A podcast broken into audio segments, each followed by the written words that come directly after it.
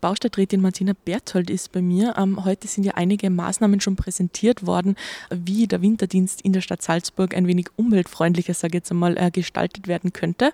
Vielleicht können Sie nochmal zusammenfassen, was sind denn so die wichtigsten Maßnahmen, die jetzt umgesetzt werden sollen? Also wichtig ist einmal, dass wir die Sicherheit und die Natur und den Umweltschutz und den Klimaschutz im Blick haben.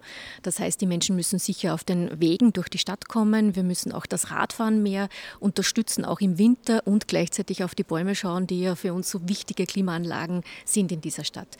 Und daher hat der Winterdienst schon in den letzten Jahren sehr behutsam den Einsatz der Sohle, das heißt dieses Feuchtsalzes, erweitert. Da, da braucht man weniger Salz, das ist dann weniger schädlich und gleichzeitig Gleichzeitig haben wir in der Stadt auch ein Salzstreuverbot, ähm, das besagt, dass nur auf den Hauptverkehrsrouten, wo O-Busse fahren und wenn wirklich ein Eisregen ist, Salz äh, gestreut werden darf und sonst nicht. Das heißt, die Radwege, die wir haben, werden mit, dem, mit der Kehrmaschine, also mit dem Schneepflug geräumt und dann äh, mit Split gestreut. Und das Neue ab diesem Winter ist jetzt, dass diese vier wichtigsten Radwege, das sind die zwei an der Salzach, das ist der Alterbach-Radweg und das ist der Ringradweg um die Stadtberge herum, dass diese auch in die höchste Priorität kommen und damit ab zwei Uhr früh ähm, geräumt werden und damit für die Radfahrer und Radfahrerinnen zur Verfügung stehen. Mhm. Ähm, wie schaut es denn da personaltechnisch aus? Also gibt es da irgendwie dann Herausforderungen aufgrund dessen, dass man eben sagt, ähm, man hat jetzt diese Radwege auf der Prioritätsliste nochmal hinaufgesetzt. Es wird eben dann auch schon früher begonnen, dort zu arbeiten. Wie wird das geregelt? Ja, das sind Herausforderungen, auch personell.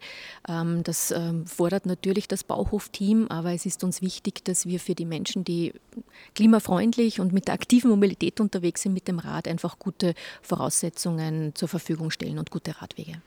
Mhm. Ähm, wird schon aktiv da noch Verstärkung momentan auch äh, vielleicht gesucht, noch Mitarbeiterinnen und Mitarbeitern? Also ich habe den Bauhofchef gefragt, sozusagen, wie schaut es heuer aus? Äh, ist es möglich sozusagen mit den äh, Leuten, die er hat im Team?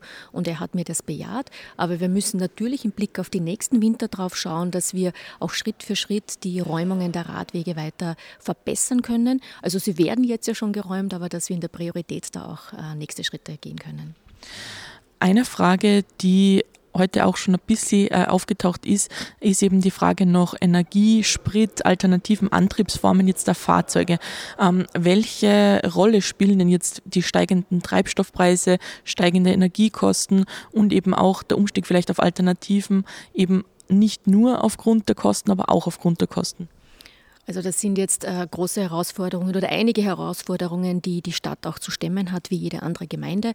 Äh, natürlich sind äh, die Stadtbudgets auch belastet mit den steigenden äh, Treibstoffpreisen, das ist ganz klar.